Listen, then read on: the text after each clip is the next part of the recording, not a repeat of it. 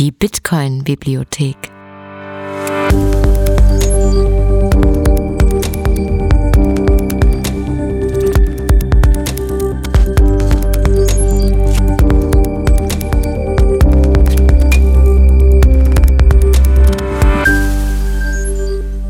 Der Bitcoin-Lese-Podcast.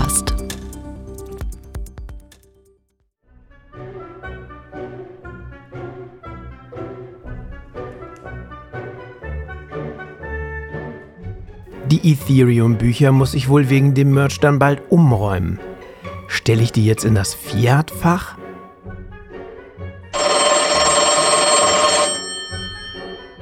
Ah, wer ist das denn jetzt?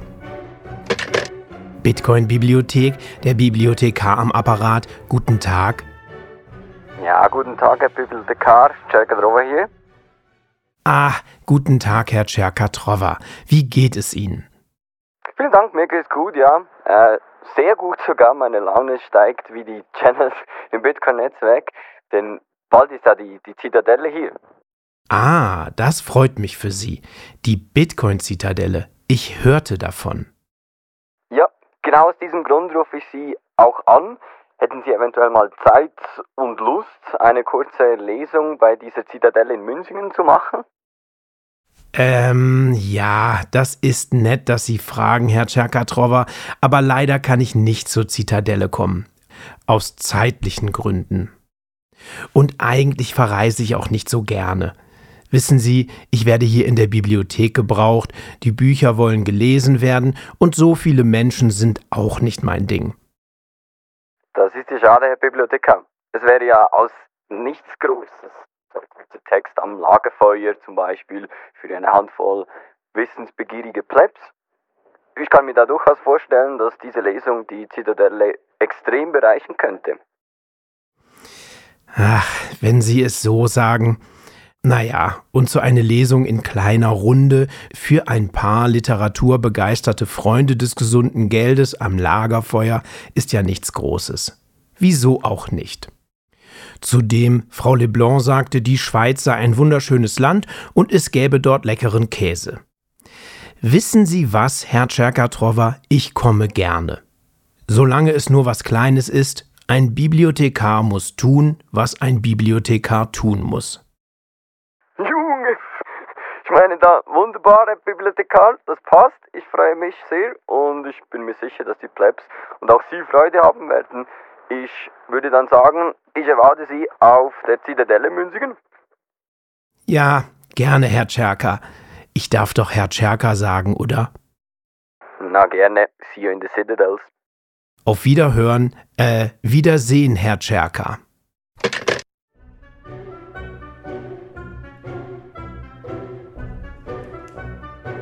Vier Wochen später.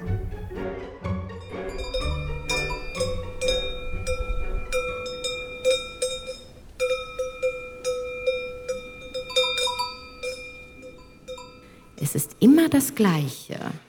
Haben Sie meine Brille gesehen? Vielleicht nehmen Sie einfach die vorne in Ihrem Hemd. Oh Gott, schockschwere Not. So viele Leute. Der Tscherka hat gesagt, es kommen nur ein paar. Um Gottes Willen. Herr Bibliothekar, sind Sie vorbereitet für die heutige Lesung? Ja, also ich bin ganz schön nervös, muss ich sagen. Ich habe eben den Volker getroffen und der hat gesagt, ich soll mir euch einfach nackt vorstellen. Und ich sage, es klappt.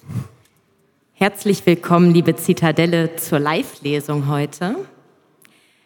Herr Bibliothekar, Sie sind wahrscheinlich noch nicht aufgewärmt stimmlich. Äh, aufgewärmt? Liebes Publikum, dürften wir euch einmal auffordern, euch hinzustellen? Wir machen uns gemeinsam einmal warm. Ich mache nun etwas vor und ihr macht es nach. La, le, li, lo, lu. Und bitte. La, le, li, lo, lu. Fantastisch.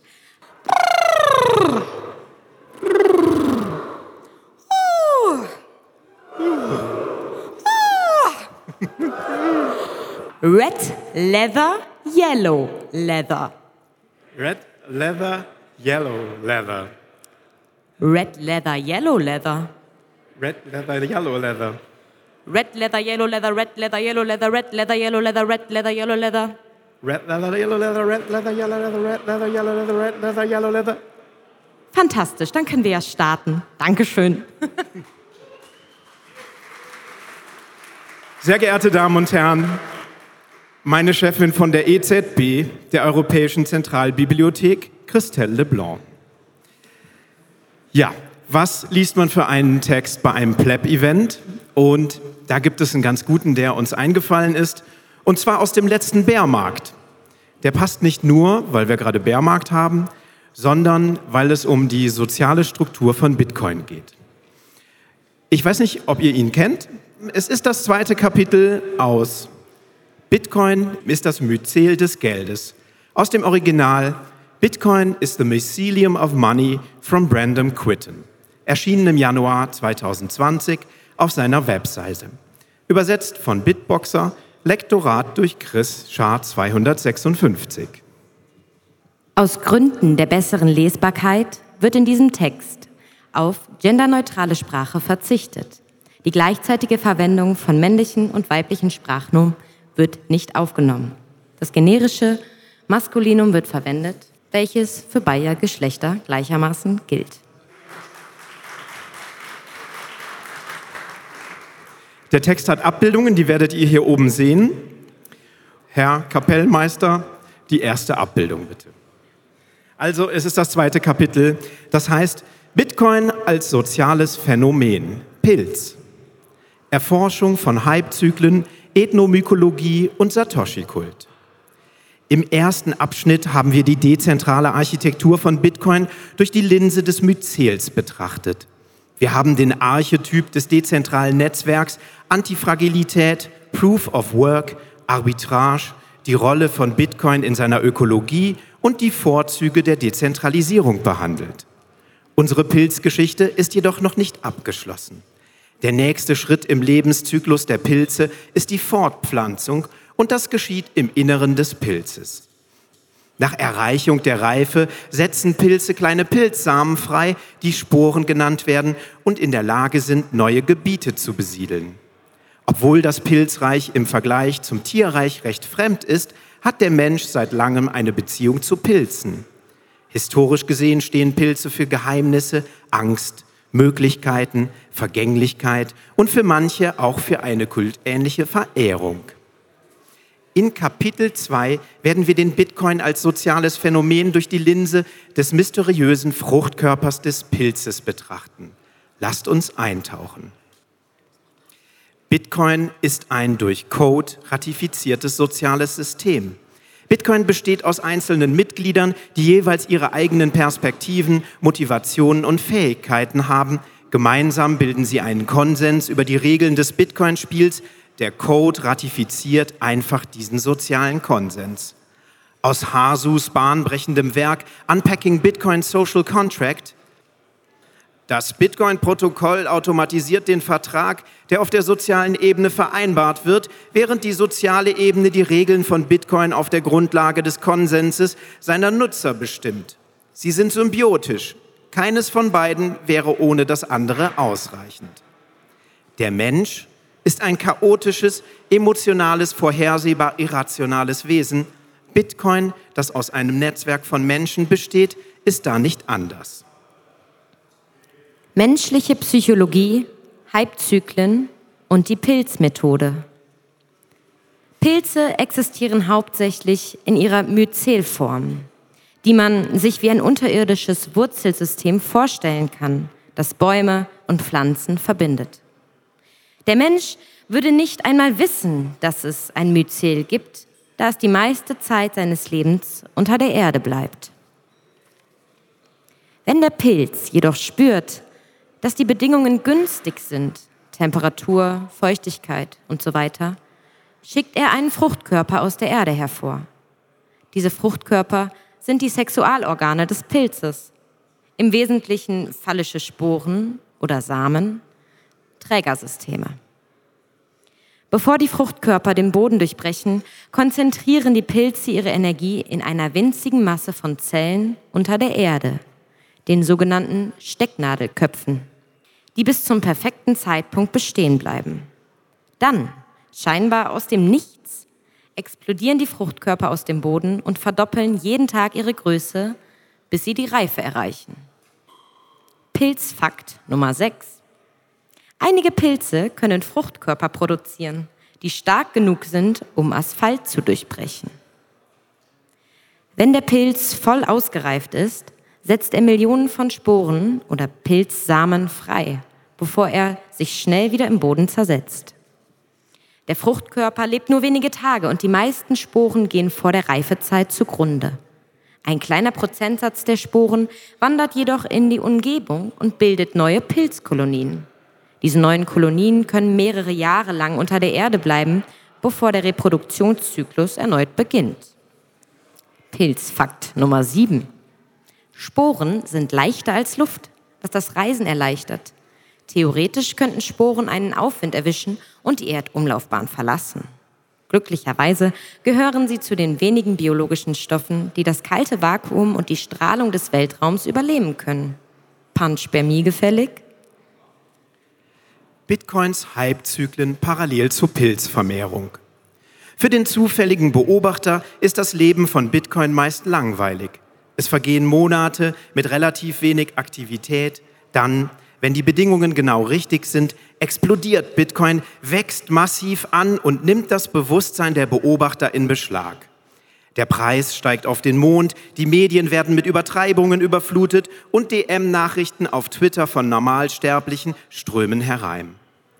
Kaum hat der Bitcoin seinen Höhepunkt erreicht, verschwindet er auch schon wieder in der Versenkung, da die Teilnehmer ihn als Modeerscheinung, Hype oder gescheitertes Experiment abtun. Wie die Pilzsporen verlassen die meisten neuen Nutzer das Ökosystem. Ein kleiner Prozentsatz gründet jedoch neue Kolonien im Bitcoin-Land. Diese Überlebenden des Bärenmarktes werden zu neuen Hodlern der letzten Instanz. Es überrascht nicht, dass der Bärenmarkt von der Oberflächenaktivität Preis bestimmt wird.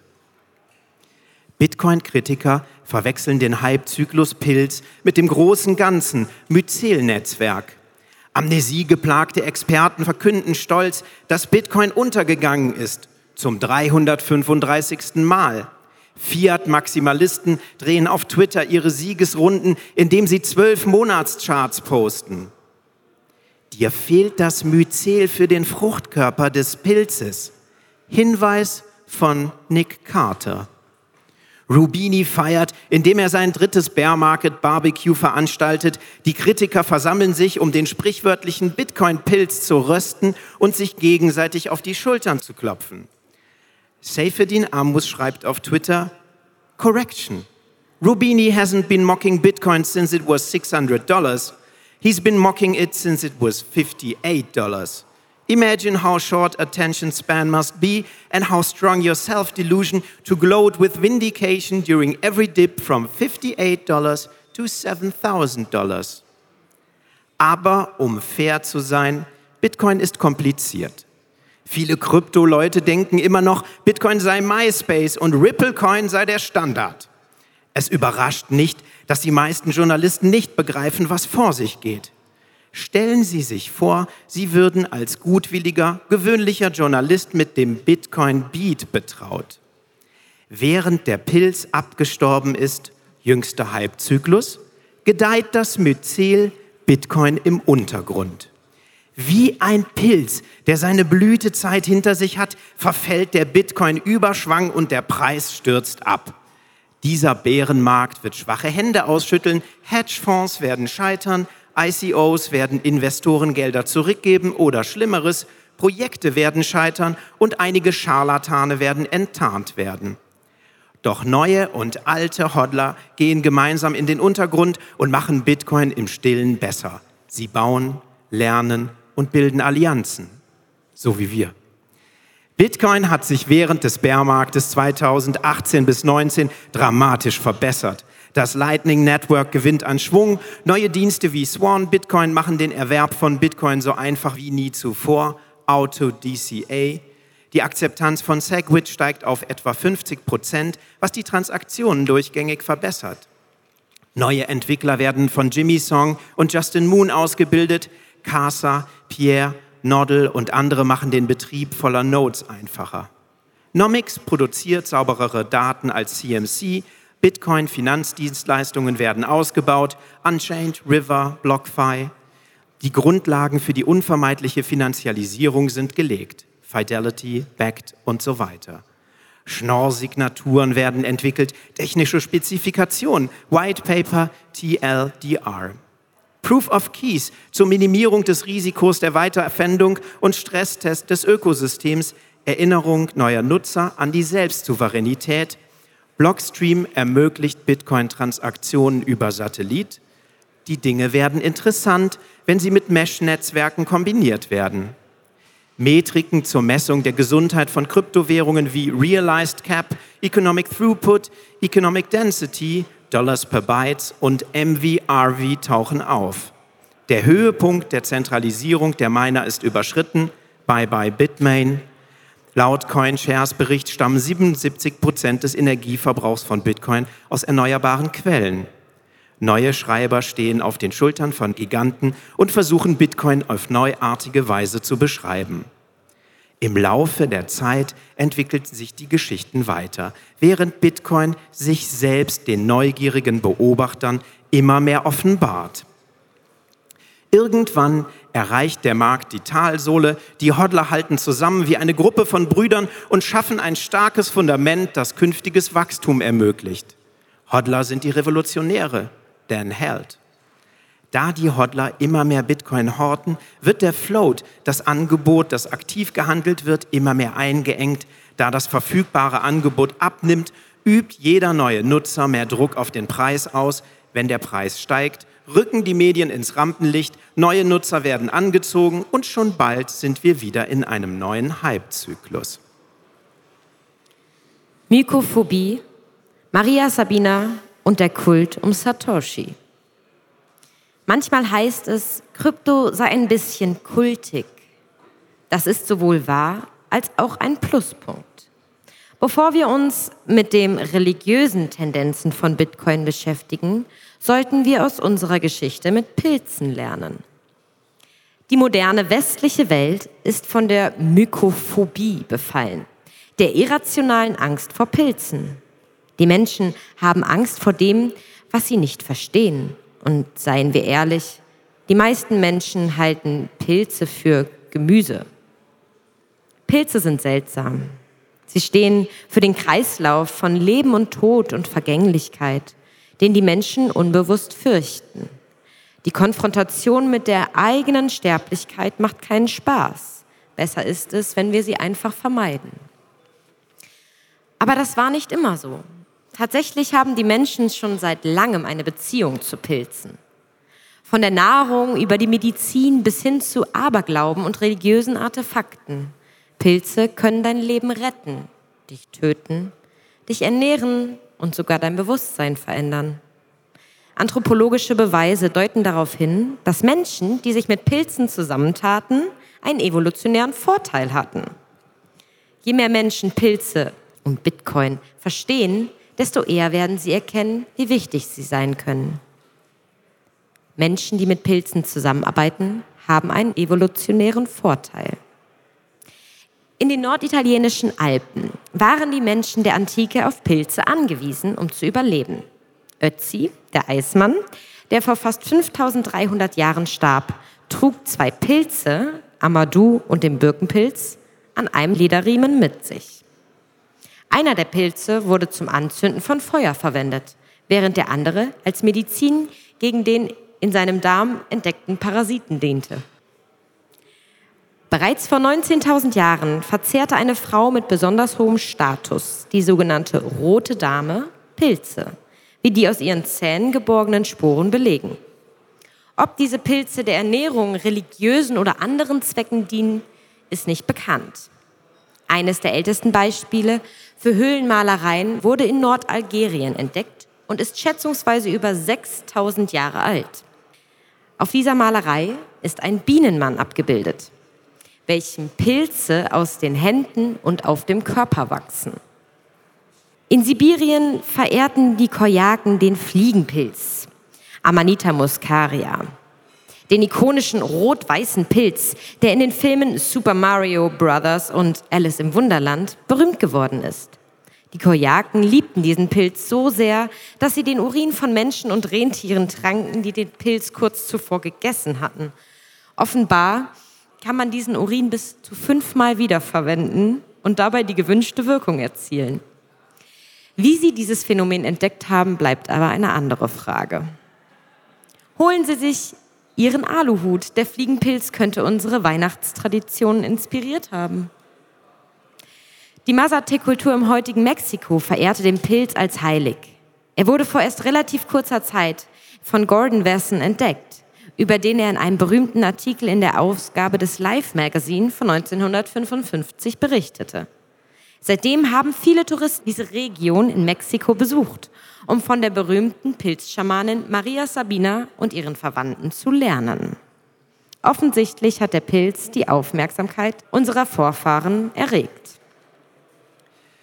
Bitcoin beschwört eine ähnlich quasi religiöse Inbrunst herauf. Wie Yuval Noah Harari brillant beschrieben hat, ist der Homo sapiens in einzigartiger Weise in der Lage, in großer Zahl flexibel zu kooperieren. Dies ermöglicht es uns, uns kollektiv auf abstrakte Konzepte wie Nationen, Götter und Geld zu einigen. So wie die Menschen religiöse Kulte um den Pilz gebildet haben, könnte man Bitcoin als eine religiöse Neo-Geldbewegung beschreiben. Das Mysterium von Satoshi schuf eine solide Grundlage für aufkommende religiöse Tendenzen. Bitcoin wurde durch eine unbefleckte Empfängnis von einer mythischen Figur Satoshi geschaffen, die sich später für das Allgemeinwohl opferte. Der Satoshi-Kult inspiriert einige Fanatiker dazu, ihr Leben der Verbreitung des guten Wortes zu widmen. Nicht alle Bitcoin-Anhänger gehören der gleichen religiösen Sekte an. Einige Gelehrte halten sich an den alten religiösen Text, White Paper, während andere Satoshis Vision durch seine frühen Forenbeiträge interpretieren.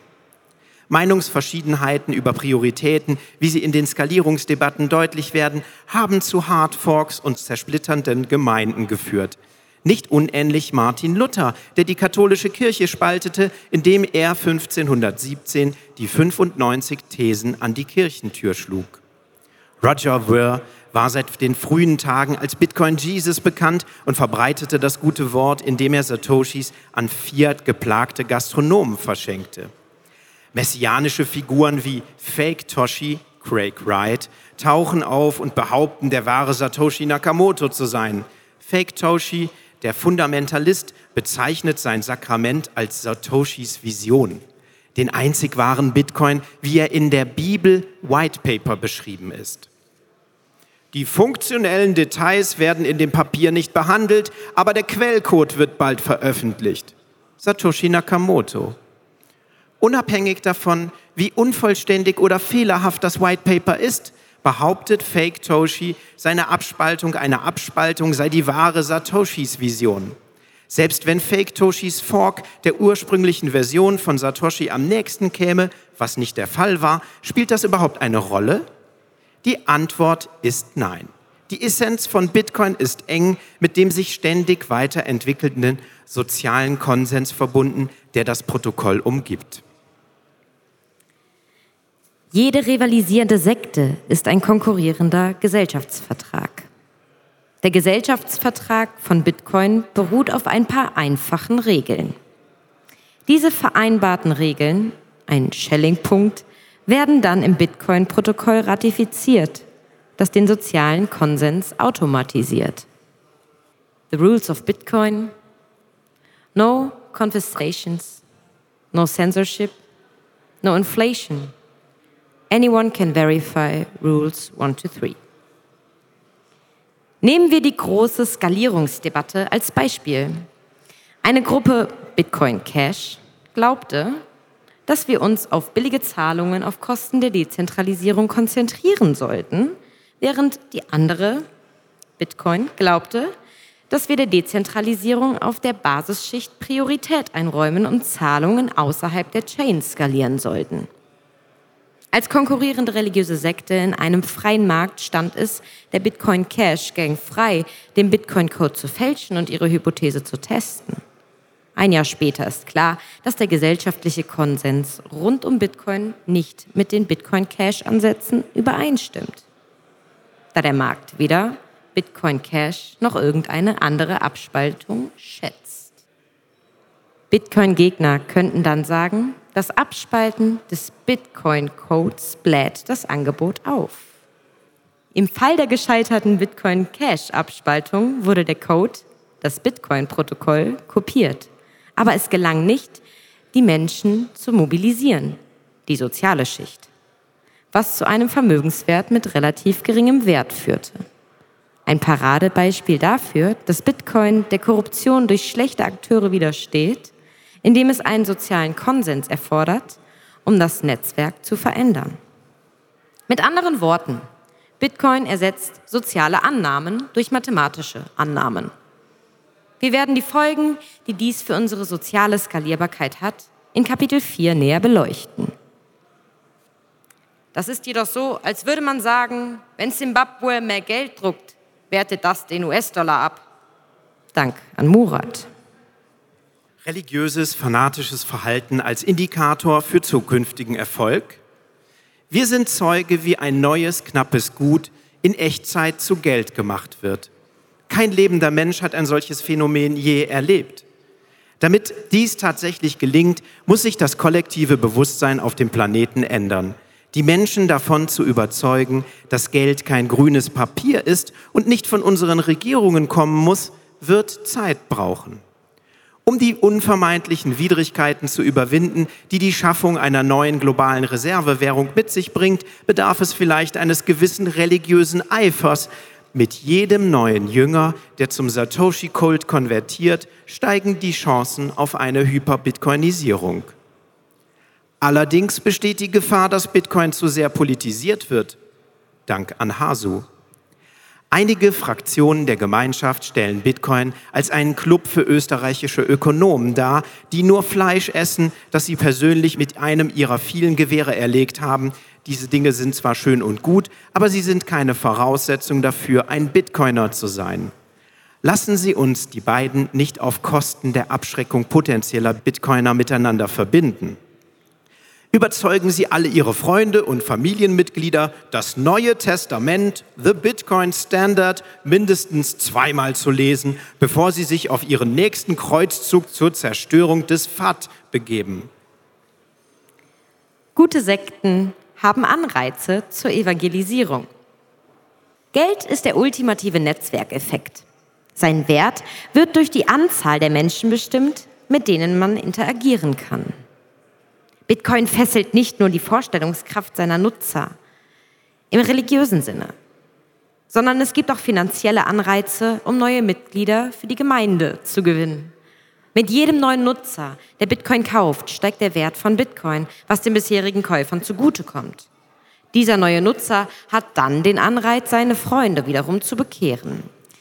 Diese bekehren dann wiederum ihre Freunde und der Kreislauf geht weiter. Mit steigendem Preis steigen auch die Anreize, die Sicherheit zu verbessern, wie die Anpassung des Schwierigkeitsgrads zeigt. Einer der brillantesten Beiträge von Satoshi. Der Preis steigt, Mining wird profitabler, mehr Miner steuern Hash Power bei, bessere Sicherheit macht Bitcoin wertvoller. Der Pilz verbreitet sich. Wenn Ihnen der Bear Market Blues die Stirn runzelt, schauen Sie einfach unter die Erde. Es gibt zahllose Entwicklungen, einige sind oben aufgeführt, die Anlass zu Optimismus geben. Nick Carter schreibt auf Twitter, Broke, Digital Gold, Woke, Digital Slime Mold.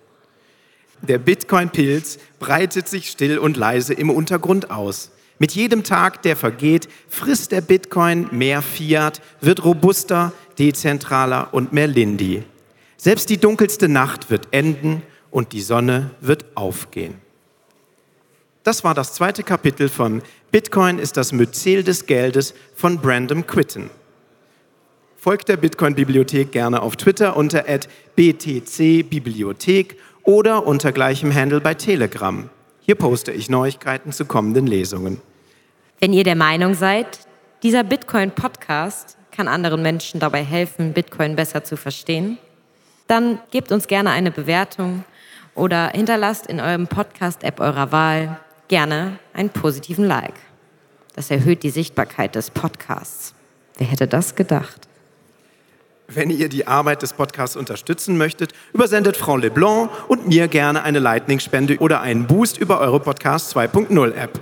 Bis zur nächsten Woche. Viris in Numeris, euer Bibliothekar. Eure Christelle Blanc. Danke. Maestro, Musik.